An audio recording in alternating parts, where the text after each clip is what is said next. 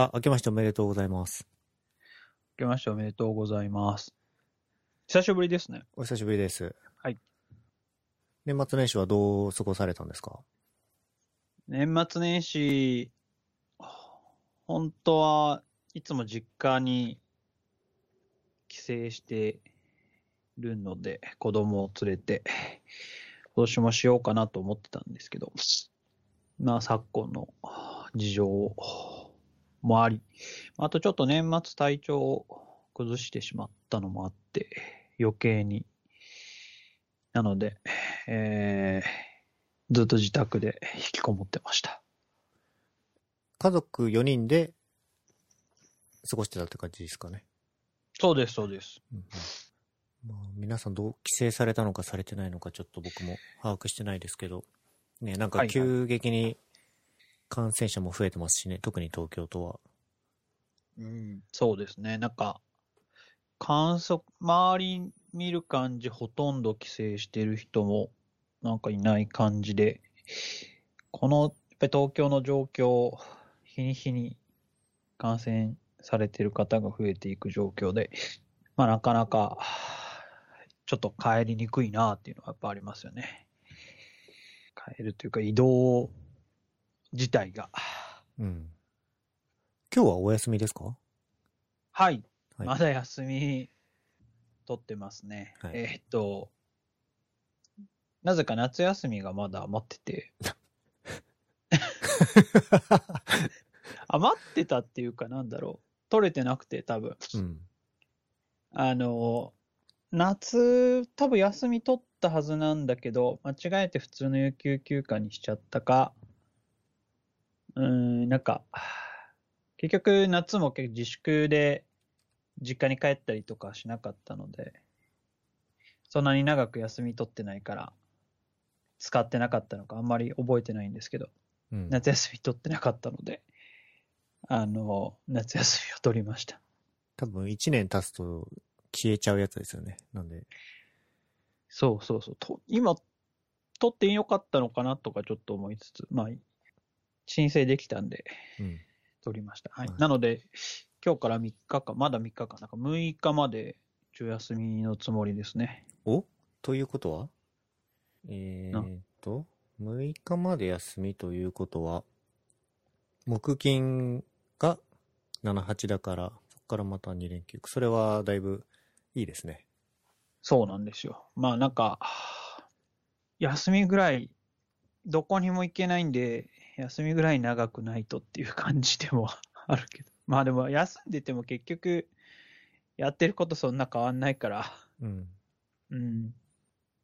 休みが長くなっても、保育園が再開してないと、まあ、お子さんの、ああ、そうです、そうです。まあ、保育園は実は今日からやってるんだけど、あの、上の子が小学校だから、小学校は、えっと、8日からなのかな。まあ、学校によって違うと思うんですけど。なので、まあ、なかなか、子供2人とも、そういう家にいるから、仕事も、まあ、できたところでっていう感じもあるし、まあ、やれなくはないんだけど、って感じかな。なんか、罪悪感がどうしても出ちゃうから、うんうん休みにしてないと。なるほど。そうね。今日、年始一発目なんで、はいはいはい、はい。去年の振り返りと今年の話、まあ今年の話メインでできればなと思うんですけど、はいはいはい。あの、P さんは結構アウトプット豊富というか、テキストにもちゃんと残されてるんで、僕も拝見させていただいた限りは、こう、わかりやすかったというか、ああ、はい、ありがとうございます。ブログとかですかね。そうですね、あのーまあ、スピードットネットですかね。そうですね。去年、2020年の、まあ、振り返りは、ざっくりとした振り返りと、あと、買ってよかったものかな。買ってよかったものは、なんか今年初めて書いたような気もするけど、うん。あ、書きましたね。これ絶対出落ち狙ってますよね。ん？どっちですか？えー2020年に買ってよかったもの一発目に、家って書いてありますけど、手落ち。そう。手落ちっていうかなんか、まあ、このインパクト狙ってる感じが、まあまあそうです。それは確かに。はい。アマゾンのアフィリエイトリンク貼れなかったな。確かにね。うん、まあまあ、あの、買った不動産会社は紹介できるんで、あの、仲介手数料10%オフになるってやつですけど。はい。はい。まあ、それは、そうですね。あの、家はブログにも書いたんですけど、まあ、前にも、ストロボで話したかもだけど、そう、なんか、家買って、コロナ禍に陥って、なんか、郊外に広い一軒家でもよかったかなっていう、若干のこう、なんていうんですかね、後ろ、後悔感もありつつ、買ってよかったと思うことにしてるって感じです。うん。実際良かったんですけど、買ってよかったものも見たし、まあ、2020から2021っていうブログ、これ多分総括のブログだと思うんですけど、はいはい、はい他に。仕事のこととかも書いてあって、まあ、登壇の話もそうだし、多分会社のディベロッパーズブログにもアウトプットされてたんで、こう、アクセシビリティに関する取り組みが実った一年だったのかなっていうのはちょっと眺めてて思いましたね。ありがとうございます。そうですね。仕事の話は会社のブログに書いて、でもなんて言うんだろうな。一年やったことをまとめるとなんかいいように見えるなとは思いましたよ。うん。でもなんか実際自分としては、周りの成果にすごく助けられたなというか、まあそうなるべく動いたというのもあるんだけど、うんこれまでこう、ややもするとこう孤軍奮闘感が出るうん。アクセシビリティとか品質への取り組みみたいなのが、まあなんか、チームでみんなでやるものとか、みんなで少しずつやるものみたいになったのは良かったなと思いますけど。うん。うん。なんかじゃあ自分がすごくこれを成し遂げたな、みたいな、なんかこう、手応え、自分の手応えとして残るものみたいは、やっぱりこう、チームに異常した分難しいかなっていう気がしますけどね。うんマネージャー的葛藤ですよね、その辺は。うん自分がやったわけじじゃないんだけども、そうそうそう。まあ、でも、これはね、P さんの動きがなければみんなに波及してなかった部分だと思いますし。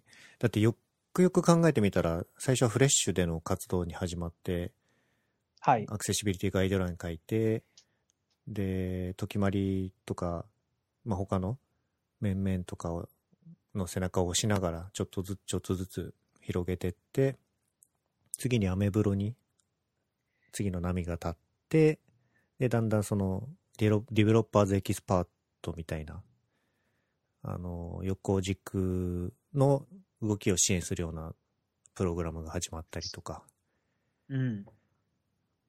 で、まあ、サイバーエージェント内だけじゃなくて、そのウェブ業界的にも少しずつ、こう、アクセシビリティおじさんだけじゃなくて、他の人が声を上げてった感じは、眺めてて思ってましたけど。そうですね。それもあると思います。うまくこう、時流が、なんていうか、追い風になってるという感じはありますね。うん特に、そうだな、2020年で言えば、あの、ブラック・ライブスマターとか、多様性に対してエンジニアコミュニティが何かアクションを取るみたいな、あの、OSS とかも結構態度を表明したりとか、個人のブログもそうですけど、っていうのがあって、なんか自分たちがまずそういう問題に取り組める、自分たちの仕事の中で多様性とかインクルージョンとかダイバーシティに対して取り組めるもものとしてアクセシビリティがあるなというのは思ってるので、まあこういうニュースとかが増えたりとか、出来事が増える中で、じゃあ自分が何ができるんだろうっていう中でアクセシビリティを選んでくれる人が増えたのかなという一年でしたね。うん。アクセシビリティ技術顧問、まあ、スマート HR さんでやってる方のアウトプットはどうでしたかね？手応えはありましたか？そうですね。えっ、と、すごくスマート HR 社の方々も、えっ、と、アクセシビリティ向上に対してすごく前向きで、あの、すなんて、協力してくれるって言い方変ですね。なんか、私が手伝ってる立場なので、うん。なんか、自主的に勉強会とかもやられてるし、それに私はサポートで入るだけなんですけど、なんか本当に、ちょっとこう、押すとめ、すごく進むみたいな のを感じるので、あとは、その、サイバーエージェントとかでやってきた取り組みっていうのを、なんていうの、もう一回やるときはこういうふな改善点があって、それをこう改善すればうまく進むのではないかみたいなのが実際に試せる場というか、うん。っていうのになってる気がするので、まあなんか、強くてニューゲームみたいなうんうん感じで、うん、あの、やれてるのも、すごく効率的に進められてる気はしますね。うん。そうですね。その、本業で、うん試行錯誤した結果、反省点を生かして副業先で生かすみたいなのは、ナレッジの切り売りみたいな考え方ですけど、うん。まあ僕、あ副業って基本的にそういうものだと思ってるんですけど、そうなりがちですよね。で、良い結果をうん。副業先で残して、まあ、アクセシビリティ、業界的な盛り上がりに、それも寄与してるんじゃないかなっていうのは思いますね。はい。あうんそうですね。あの、例えば、なんか、副業先でもう一回やったこととかを、まあ、サイバーエージェントいくつもサービスをやってるので、なんかこう、新しいサービスにジョインするとき、ジョインするというか、アクセシビリティのことで、新しいサービスに対して関わるときは、またその副業先とかの経験を元にこう、新しい本業の方のサービスに関わるみたいなこともあるので、なんか横断的に動く人間にとっては、こう試行錯誤の回数が増えるのは、まあブログにも書いた通りですけど、本業にもすごくメリットがあって、あるなとうんいう感じですね。あとは、この、検証ツールの開発とかですか？ああ、そうですね。あの、和田丸さんとアコットですかね。アコットです。あれは、アコットは、まあ、完全に和田丸、もう、この場合和田丸大先生と言ってもいいと思いますけど、あの、の技術力のおかげで世に出,、ま、出たので、僕は本当に、なんていうかな、こういうの作りたいんだよねってぼんやり言ってたらすごいのできたみたいな。うん。まあ、その分、ちょっとこう、こ骨格ができてからは、その検証のルールとか、まあ、ES リントみたいなものなので、ES リントみたいなし、ライクな API でアクセシビリティのチェックができるみたいな感じのテストツールなので、ルールを書いたりとかしてますけど、うん。なんかエンジニアリング的というか、どっちかっていうと、こうなんか人に対する施策とかガイドラインとか、コーディングポリシーとかっていうのが、まあ、もちろんその ES リントを入れたりとか、なんか機械チェックをリリース前に入れるとかそういうのもやってきたんですけど、エンジニアリング的なチャレンジ少なくて、少ないなと思ってたので、まあこれができてよかったなっていうう。ん。素朴な疑問なんですけど、ざっくり、アックスとの差分って何なんですかね？このフレームワークの。ああ、そうですね。アックスっていう、まあ、いわゆるその Google のライトハウスのアクセシビリティチェックにも使われてるアクセシビリティテストフレームワーク、まあ、非常に世界で一番有名なやつというか、もうすごく意識して作っていて、で、アックスも結局ブラウザーでアクセスして、えっ、と、ドムをパースするのかな？あっちは。えっ、と、で、アクセシビリティのチテストをするんですけど、一番違うのは、あの、アックスはマルチブラウザで動くように設計されているので、えっ、と、基本的に検証ルールが JS なんですよね。うん。なので、えー実際にブラウザを操作するとこができないうん。ですね。で、アコットはパペッティアでベースで作ってるので、クロム、クロミウム系でしか動かないんだけど、えその分ブラウザの操作ができるので、例えばキーボード操作のテストとかで、えーまあ、あるボタンを押して、フォーカスがダイアログに、中に移ったかどうか。うん。で、映ってなくても、次、もう一回タブキーを押したらダイアログの中に入ったかどうかみたいな、そういうちょっとこう、エンドツーエンドまでいかないけども、っていうテストが、やっぱりキーボード操作どうしても多くなるので、そういうのが書きやすいっていうのは、アコットの一番の大きな差分ですかね。なるほど。AX は HTML をパースした DOM を見て構造的なチェックをするのがメインなのに対して、アコットはさっき今言ってましたけど、エンドトゥエンドテストで実際にどう振る舞うかをベースにチェックしていると。そういうのが、まあ、一番お大きな違いですけど、もちろんちょっとした違いは、そのパペティアを使えているっていうのに起因する、ちょっとした違いっていうのもあるんですけど、うん。一番大きな違いはそこじゃないかな、今のところ、と思ってます。例えば、ライはいえっ、と、プレイライトを使ったらマルチブラウザでそのチェックをできるとかはアイデアはないんでしょうか？フレイライトって、あ、チェックしできてないかも。プレイライトは、えー、パペティアのマルチブラウザ版です。超おー超ざっざっくり説明ですけど、はい。あの、パペティアのメンバーが開発している後継のライブラリで、まあ、マイクロソフトのオルガに、オルグに入ってるんですけど、えー、さすがマイクロソフト。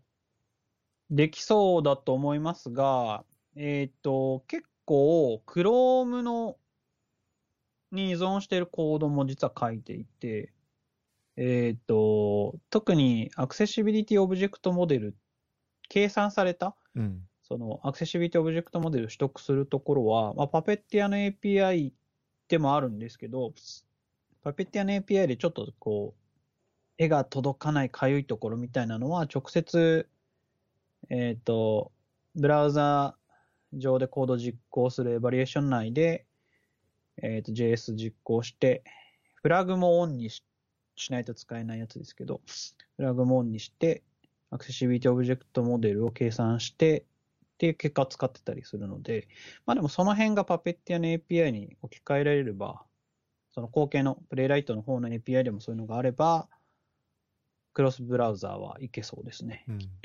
うん。まあ、現段階で必要かどうかは別としてですけどね。そう。あのーより開発が進んできたらこういう需要も当然出てくるだろうなという話で。うん。まああと、多分 AOM を Firefox とか WebKit でサポートしてるかにも依存すると思うので、うんうんうんう。うんんまあ、その辺もサポートが進まないと、ねプレイライトも対応しようがなさそうですけどね。そうですね。おおむね、あの、アクセシビリティオブジェクトモデルという、なんかざっくりしたなんか、し使用群みたいなのがあるんだな。WICG で提案されてるやつは、まあ、Firefox も Safari も実装はあるんですけど、その一番アコットが頼りにしてるというか、うん使ってる計算されたアクセシビリティオブジェクトモデルを JS から取得するっていうところが、えー各ブラウザ実装がまちまちなので、そこはちょっと、まあでもブラウザ内部の API を使うことができれば、えーっと、どちらにしろアクセシビリティツリーはどのブラウザも作ってるので、うん。うん、そこをうまくそのプレイライトが抽象化して API してくれればすごく嬉しいですけどね。うん。今日なんか声めちゃくちゃクリアですね。あ、気づきました？はい、気づいちゃいましたね。あの、リモートワーク、まあもう1年くらいやって、すごくこうイヤホンというかヘッドセットを何個も試してて、うんうん、で、えーっと、前にでも収録した時どれだったかな？今は、えーっと、そう、それこそその2020年買ってよかったものの一番最後かな。ヘッドセット。エレコムのゲーミングヘッドセットかな。買ってます。うん。これはカナル型で、えーっと、マイク、ブームマイクが口元まで伸びてて、なんかコンパクト、あ、そして有線ですね。やっぱり有線の方が遅延が少ないし、音もいいので、こういう収録とかポッドキャストとか登壇の時は優先使ってますね。これ、いわゆるダイナミックマイクとかじゃなくてこの音質なんですね。そうです、そうです。だいぶいい気がする、これ。あの、多分、ダイナミックマイクだと結構、マイクとの距離をずっと意識しないといけないじゃないですか。そうですね。原因が弱いんで。そう。それがすごく僕、なんか喋ってる時結構体動いちゃうタイプなので、それが嫌で、割とこう、口元にマイクがあるヘッドセットで、マイクがいいやつをよく使ってますね。特にやっぱゲーミング系は本当にボイチャー用なのか、音質がすごいいいのが多いので、いわゆるこう外付けというか大きめのマイクじゃなくても、いい音出ますね。うん。これびっくりするぐらいいいので、今の僕の環境をリプレイスしてもいいぐらいですね。あ本当ですか？しかはいもこれ安いんですよね。3000円ぐらいなんで、これ、決定的だな。ゲストに送るとかこういうのがいいかもしれないですね。そうっすね。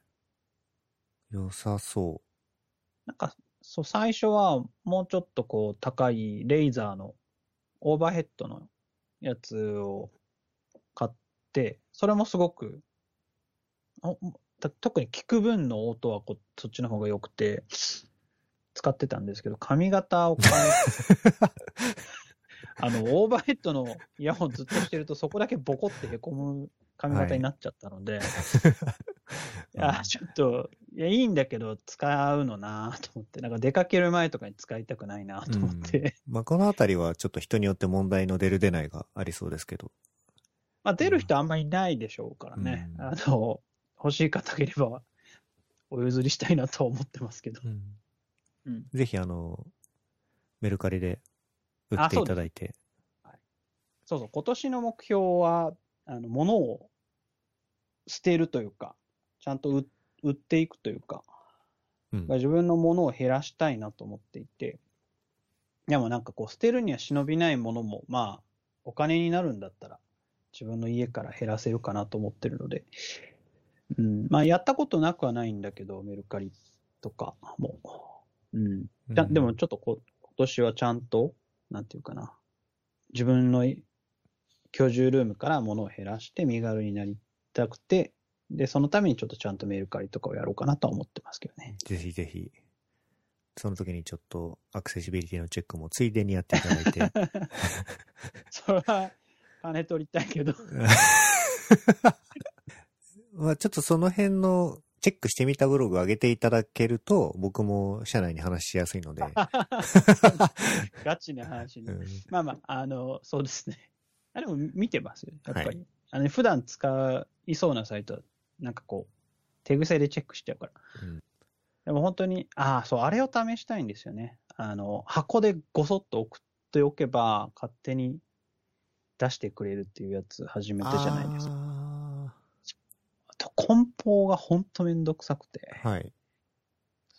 なんかその、売れた、売れないとか、のコミュニケーションもそうですけど、特にそのもう、梱包して送るっていう作業が本当にめんどくさくて、いつも捨てちゃうんですけど、あれが代行してくるのはすごく良さそうだなと思ってますね。例えばそのレイザーのヘッドセットで言えば、箱って取ってあります？いやー、捨てちゃうんだな。捨てちゃうののか。そうなんですよ。箱ってめっちゃかさばりません？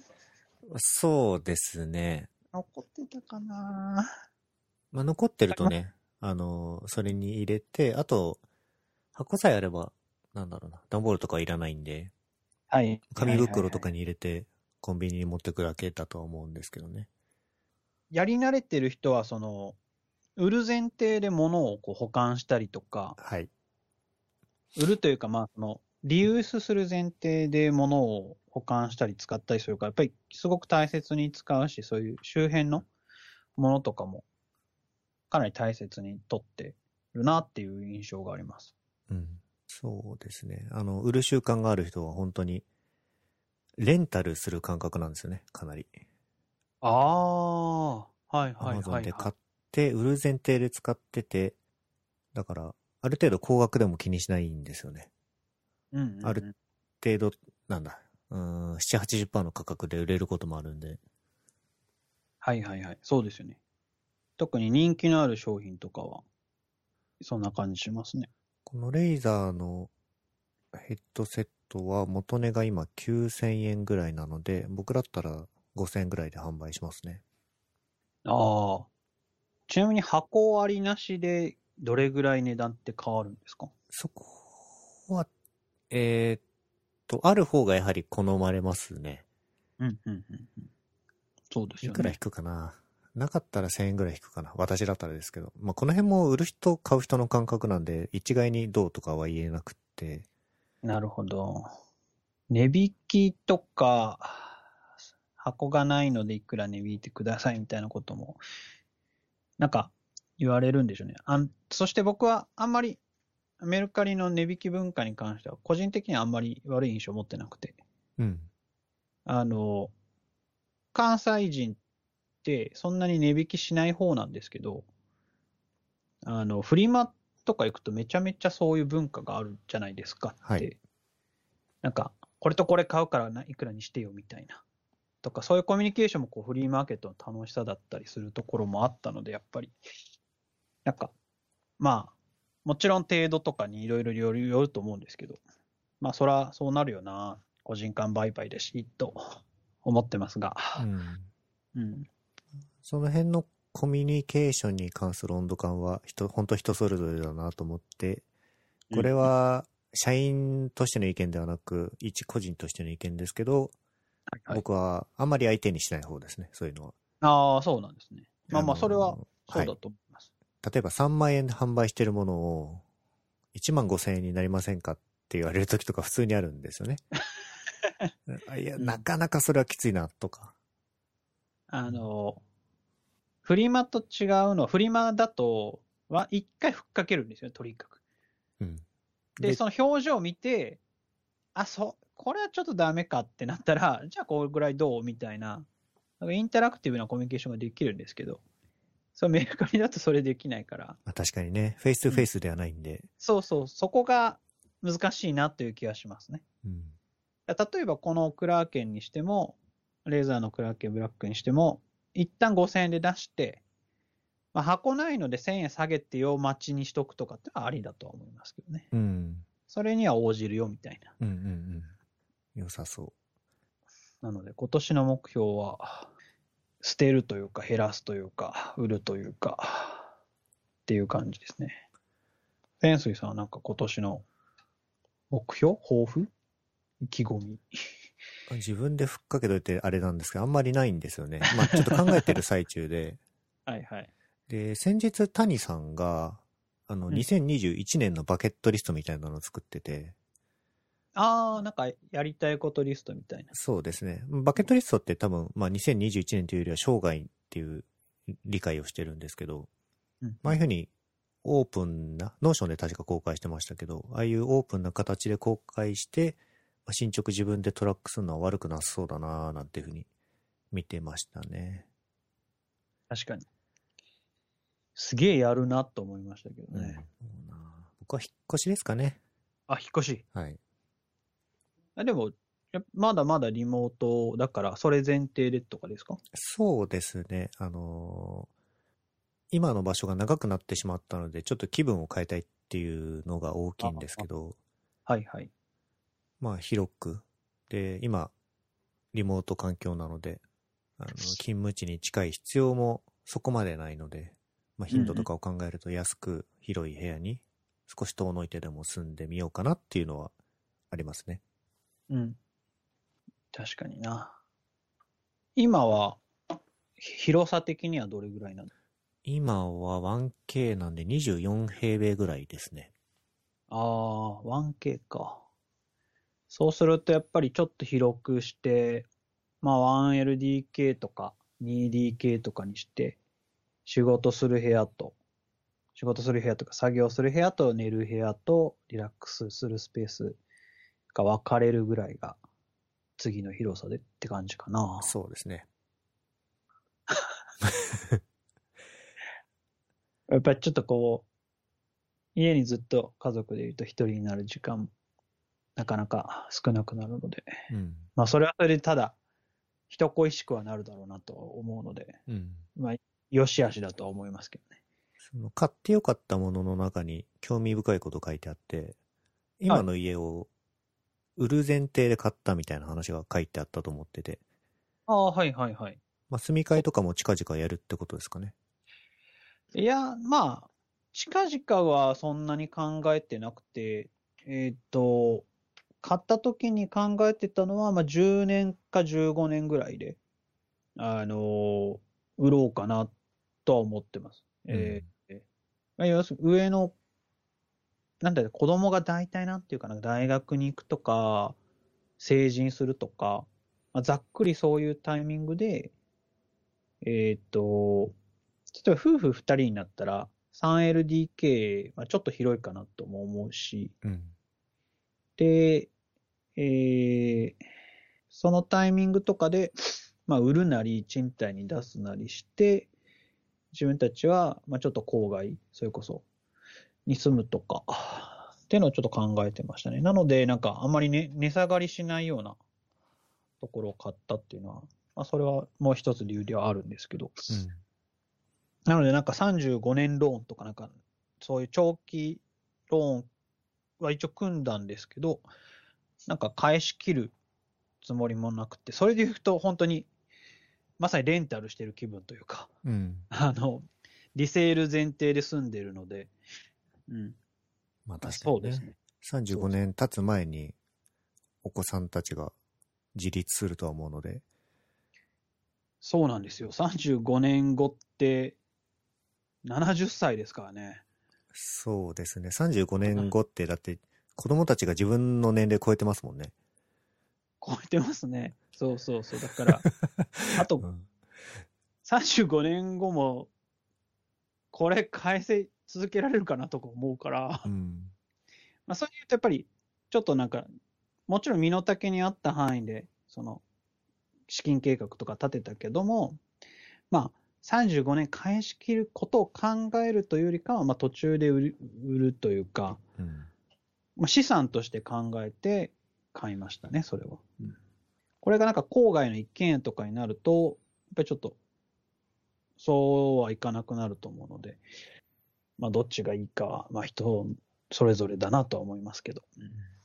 あの、僕が2020年に読んだ漫画の中に、はい。正直不動産っていうものがありまして、ああ、はい。いいですね、あれ。あれ、あれすごく良くて、で、それがつ夏に読んだんですけど、そのタイミングでちょうど僕も家を買おうかなと思ってる時期なんですよ。おー、はい、はい。で、正直不動産読んでしまったがゆえに、すごく警戒しながら不動産屋にコンタクトするようになっちゃって、はい、はい。警戒ってそんな、最初、最初から、なんかこう、疑いの目っていうわけじゃないんですけど、いろんなとこに気をつけながら、うんうんこう見るようにはなったんですよね。なんか、最新刊最近出て、お見てないかもしれない。10巻かな？なんか、巻末に、あの、悪者に書かれすぎっていう、不動産業界の人から、とのなんか対談、作者、原作者と不動産業界の人の対談かなんかで、不動産業界悪く書かれすぎみたいな。うん。まあ、もちろんその、なんていうんですか、えっ、と、本当に悪い不動産屋もいるし、でもそんな、ずっと騙してやって、続けられる商売でもないから、やっぱり借りてくれた人が引っ越しした時にまた同じ不動産に頼もうみたいなのが必要なので、みたいな。そこここまで悪くやるとこも少ないよ、みたいな。うん。で、えっ、と、あれは確か、嘘がつけなくなるんですよね。そうですねこ。の、えー不動産の営業マンが。それで、物件のデメリットとか、取引のデメリットとかも洗いざらい話しちゃうけど、まあ、それを逆手にとって、悪徳不動産と、こう、やり合って、まあ、正直なところを逆手にとってやり込めたところが一種のカタルシスになるみたいな、うん。そういう作品だと思うんですけど。まあ、大げさとはいえ、なんか、でも気をつけないといけないポイントはわかるので、そうですね。その、こういう時にこういうことを伏せて話してるんだなっていうポイントが、すごく、あの、誇張されてはいるんですけど、あなるほどなって思いながら見てますね。わかりやすいですよね。あの、漫画は。ブワーってなるやつね。そうそう、ぶわ、風が吹く 演出がありますね。あの、嘘をつこうとした瞬瞬間につけなくて、正直に話しちゃうみたいな。あの、特に、私はあれ結構、家を買ってから読み始めたのかな。う ん後悔しませんでした？あ、でも、やっぱ思ったより、その頼んだ不動産のところは正直に話して、正直というか、なんか別に悪どいところはなかったんだなといううん。のもありつつ、まあこれまでの不動産屋も割と運がいいのか、いい人と出会ってきてるんだなという、なんか自分のラッキーを感じた、うん。感じましたね。やっぱり中古なんで、私が買ったのも。はい。あの、入居してから、あ、なんか気づかなかったけど、ここの窓の立て付けが悪いとか、うん。なんか、あの、ちょいちょい気づくことはあるんですけど、まあ、それはそれで、必要なところはもちろん連絡しますし、なんか、まあ、思ったより、まあ、特にこう、なんか正直不動産読んで、自分の買って、ああ、騙されたみたいなのは なかったですけど。うんうんうん。あの、これ、こんな話してると不動産屋が悪徳みたいな表現をしてるように聞こえちゃうかもしれないんですけど、そうではなくて、あの、まあ、一作品として正直不動産は非常に面白いんで、はい、そうですね。興味がある方は手に取ってもらえると面白いかもしれません。はい。あの、正直不動産じゃなくて、小説の協商邸宅だったかな。協商邸宅。も非常に面白かったですよ。結構前の本で、2013年の本で、今、アマゾンとかだったら、中古とかだともう本当にめっちゃ安く買えると思うんですけど、あ、文庫か。文庫も出てますね。すごくブラックなマンション営業をする営業マンの話ですね。売り上げでしか評価されないみたいな。うん。で、売れなくて売れなくて、いろいろなことをやるし、まあもちろん、その同僚の中には悪どいことをやってる人もいるみたいな、ですけど。まあでもすごく、これはこれでなんかこう、面白かったです。協商邸宅。集英社ですかね。あ、そうです。集英社文庫は。うん Kindle 版も出てますね。あ、でもこれ読んだの僕、一昨年だな。2019年だ。なるほど。ちょっと興味あります。そうですね。と、まあ、話の流れで、今年、ちょっとアジェンダというか、に、買ってよかったもの番外編で、今年買って面白かった漫画と、実は書籍も結構今年は、あの、漫画以外の活字も結構読んだんですけど、うん。うん。なんか、あ、そうだ。ちょっとでも、と、不機嫌な妻、無関心な夫っていう新書が あって、はい。これ、なんか大丈夫ですか？それ。そう、だちょっと大丈夫かなと思って、あの、まあ大丈夫ですよ。別にこれ妻が聞いてないと思うから。うん。でもあの、面白かったです、すごく。えっ、と、まあ、夫婦のコミュニケーションの話なんですけど、あの、自分のコミュニケーションパターンというか、その別に夫婦じゃなくてもパートナーとか、その自分のコミュニケーションパターンあるあるを把握して、そのストレスタイプが違う相手と、あ、こういうのは相手のストレスになってるかもなとか、あ、相手のこういう言い方が自分のストレスなんだなっていうことが、まあ分かるだけですごくこうストレスが下がるというか、うん。対応のしがいがあるなと思って、まあ、なんか全部が全部内容に全て同意っていうわけでもないんだけど、うん。まあ非常に面白かったですね。うんまああ、と、やばくないやつで言うと、やばくないやつというか、じゃあやばいやつで言うと、僕の心のやばいやつはよかったかな。あこれはとっても面白いですね。うん。あの、毎週なんだっけな。えっ、と、ウェブ系で連載も今もしてるから、リアルタイムで追いつつ単行本も買ってますが、これは単行本を買ってますが、非常に、うん。あの、面白いです。そうですね。各週かな？各週更新、火曜更新で、確か。各週ごとに僕は山田か市川って言ってきる気がしますね。結構なんか、去年はギャル系の漫画が割と好きで、面白かったなというのが多くて、まあ僕の心のやばいやつもそうですし、えーっと、コスプレギャルと人形師の、こう、あの、修行中の高校生の、その着せ替え人形に恋をするお、これは知らないですね。っていうものと、あとは、えっと、町田のスーパーというか、ショッピングモールのアパレルショップの超ギャルと、えっと、スーパーかな？食品売り場の地味な男性のスーパーベイビーっていうカップルの話。が割あ、小説家志望なのかな？が割と結構ヒットでしたね、個人的に。う。ん。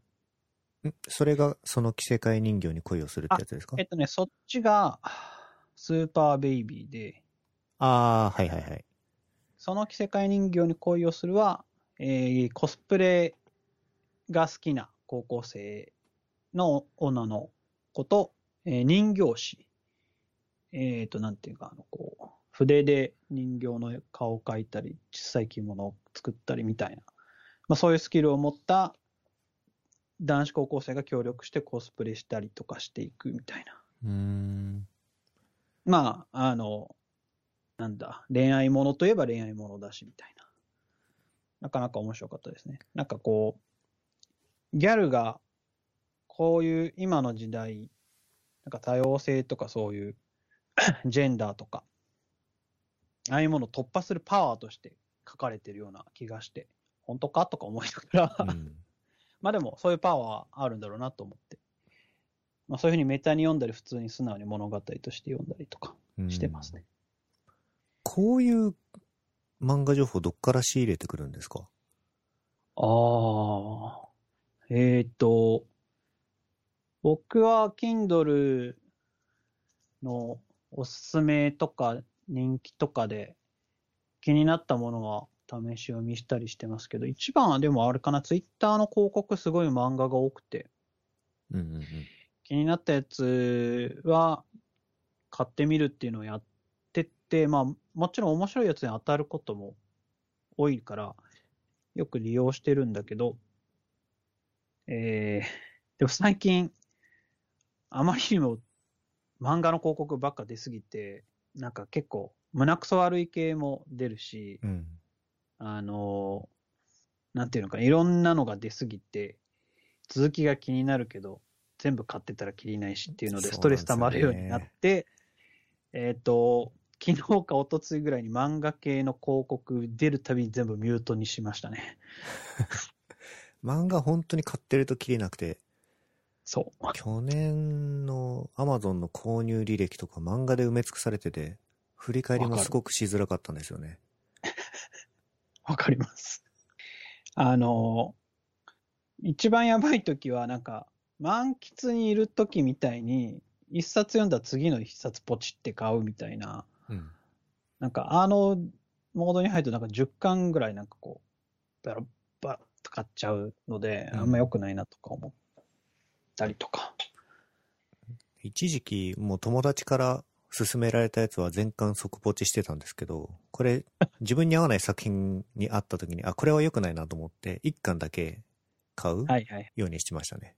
ああ、それが良さそうです。それか、それこそその紙の本でまとめ買いして、はい。で、もう一回売るとかはいいかもしれないね、ああ、そうですね。なんか、電子書籍ってリセール効かないから、うん。うん。まとめ買いすると、全巻セットとかだと売りやすいし、全巻セットを一回売って読み直したかったら電子書で買うとか、うん。ありかもしれないなと今ちょっと思ったりしました。まあ私らの感覚だと、紙って売れんのっていうふうに思っちゃったんですけど、やっぱ、需要は引き続きあるんですよね、きっと。うん。あと、ちょっと僕、去年から紙の本への回帰を少ししてますね。うーん。